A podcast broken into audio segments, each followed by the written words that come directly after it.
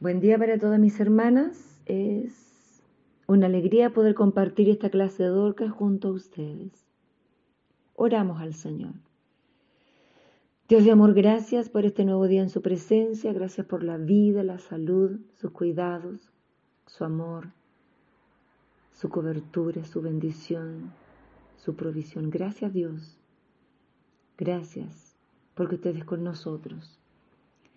Prepare nuestros corazones para recibir la enseñanza de su palabra en esta hora. Que podamos ser receptivos a ella para ser fortalecidos por Jesús. Amén. Vamos a compartir la palabra de hoy en el libro de Mateo capítulo 9, del versículo 9 al 13 y dice así en el nombre del Señor.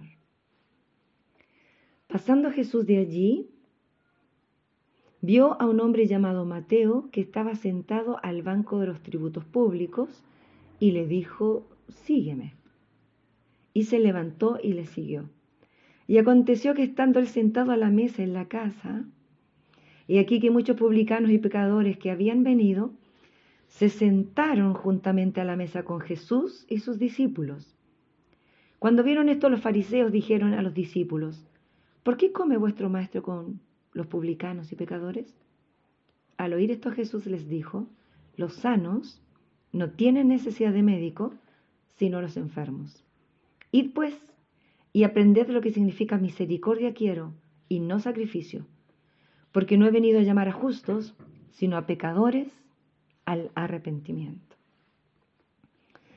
Bien, la palabra de Dios en esta hora revela una vez más su infinito amor. Cuánto nos ama, cuánto ha esperado por nosotros, cuánto nos ha buscado.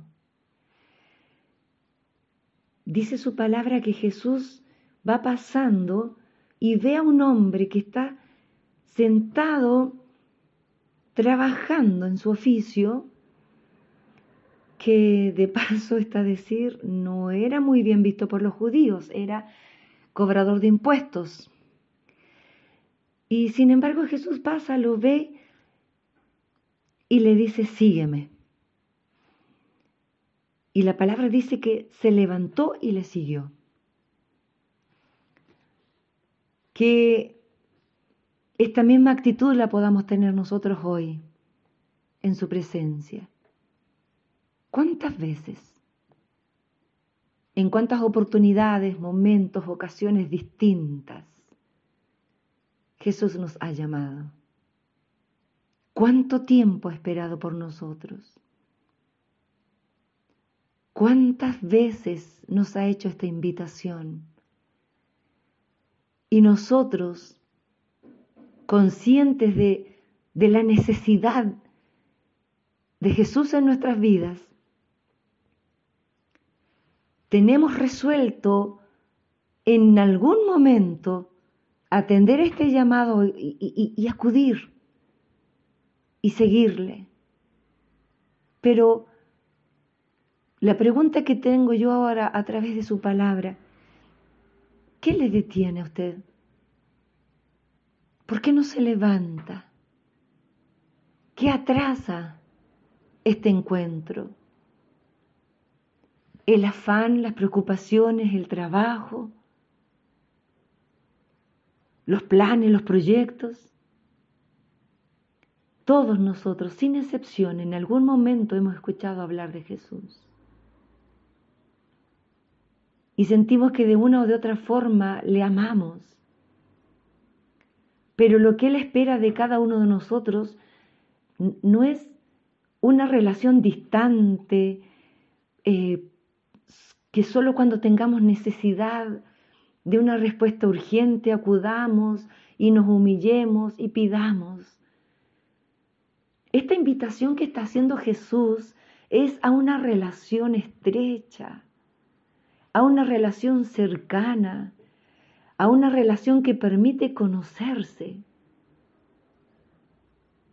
Nosotros a veces estamos conscientes de la necesidad de Jesús pero estamos envueltos en tantas cosas, en tantas situaciones, que lo tenemos así en la mente como, sí, en algún momento, por supuesto que sí, tengo pensado acudir a Dios, recibir este llamado y seguirle. Pero no ahora, estoy tan atado, estoy tan preocupado, estoy tan afanado, estoy tan entretenido.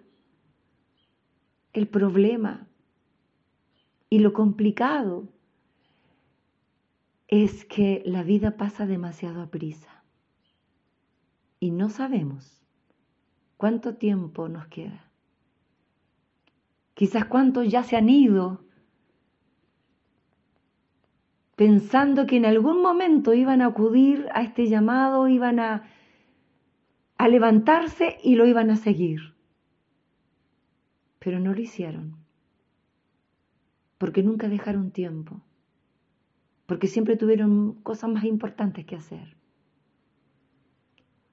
Lo preocupante de esta situación es que cada uno de nosotros tiene un alma que salvar. Y es hoy, en este día, cuando Jesús a través de su Espíritu Santo nos dice hoy, sígueme. No importa lo que estemos haciendo. No importa en qué condiciones estemos, no importa en qué situación nos encontramos. Porque yo he oído hablar a muchas personas y decir, yo sé del Evangelio, conozco de Dios, pero cuando cambie esta actitud o cuando deje de hacer esto otro, ahí yo voy a ir a la iglesia. Porque soy malo como para congregarme y para participar en una congregación. El problema es que nunca va a ser suficientemente bueno por sí mismo, porque el hombre, por naturaleza, es inclinado al mal. Por lo tanto, entonces, necesitamos a Jesús en nuestras vidas y necesitamos del Espíritu Santo para poder actuar de manera que agrade a Dios.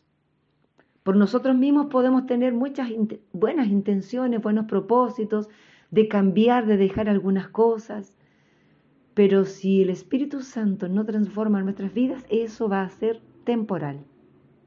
Nos va a durar un poquito de tiempo, las buenas obras, el buen proceder, las buenas intenciones, pero luego la, la naturaleza, la esencia sale a flote. Y esto nos da a entender justamente que solos no podemos. Necesitamos a Jesús en nuestras vidas.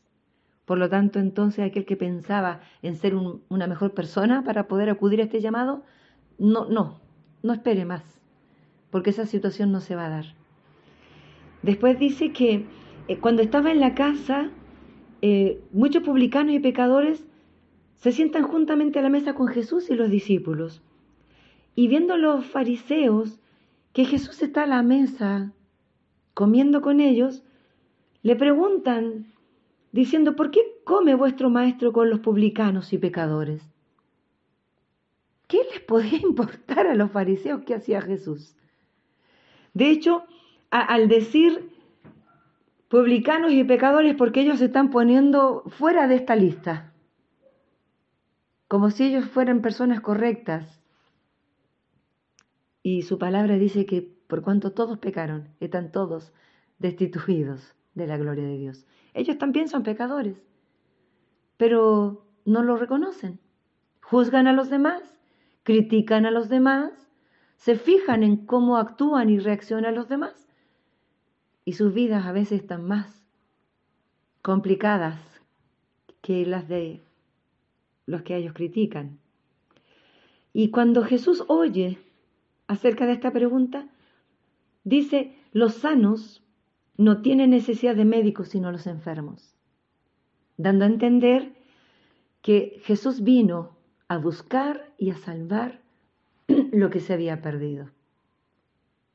A esa gente que se siente indigna, sucia, no merecedora, rechazada, a eso vino a buscar Jesús.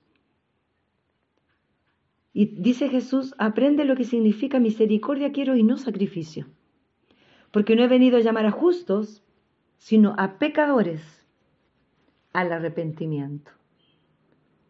Por lo tanto, entonces, es una buena noticia saber que hemos fallado, que hemos actuado mal, que hemos tomado malas decisiones, porque esto significa entonces que necesitamos de Jesús, que Él sane nuestras heridas, no a lo mejor físicas, sino también del alma, del pasar del tiempo, de malas decisiones, de malas acciones. Y Jesús en esta hora nos está diciendo a cada uno de nosotros, sígueme. Levantémonos entonces de donde estemos y sigamos a Jesús. Atendamos a este llamado. No, no, nos hagamos los desentendidos ni lo dejemos para después. Él conoce los tiempos y Él sabe que hoy es el momento oportuno y justo para cada uno de nosotros. Muchos a lo mejor han desentendido esta invitación a una relación estrecha, permanente, cercana. Y solo una vez al día oran para agradecer o para pedir. Pero lo que Jesús quiere de cada uno de nosotros es una relación estrecha, íntima, de comunión, donde podamos decir que, que lo necesitamos en nuestras vidas, que nos sentimos débiles, que nos sentimos a veces fracasados, que nos sentimos a veces abandonados, que nos sentimos a veces humillados, pero si usted no lo confiesa, va a seguir en la misma condición. Lo que espera Jesús en esta hora es que usted vacíe su corazón en su presencia, se humille ante Él y diga que lo necesita en su vida. Que también nosotros podamos, por el Espíritu, como dice su palabra, sentarnos también a la mesa y disfrutar de esta compañía. ¿Se imagina una conversación a la mesa con Jesús? Que Dios nos ayude en esta hora a poder ser receptivos a esta invitación y a este llamado. Oramos al Señor.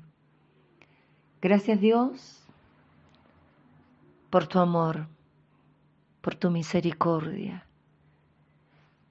Gracias Dios porque tu palabra nos exhorta a tener una relación más cercana, más íntima, más estrecha. Perdóname Dios a veces por pretender orar así de pasadita, rapidito, sin tomarme el tiempo y, y oír lo que digo, atender a lo que estoy diciendo. No es un trámite orar, es una conversación. Gracias Dios, porque tu palabra es oportuna. Gracias porque sentimos tu amor hacia cada uno de nosotros. Que todo aquel que sienta que esta palabra ha sido para él, que la pueda recibir en su corazón y la pueda atesorar y pueda levantarse y decir, yo voy, yo sigo, yo acudo. Padre, por misericordia. Gracias por todo, gracias por tu bendición, tus cuidados, tu amor, tu cobertura, tu protección.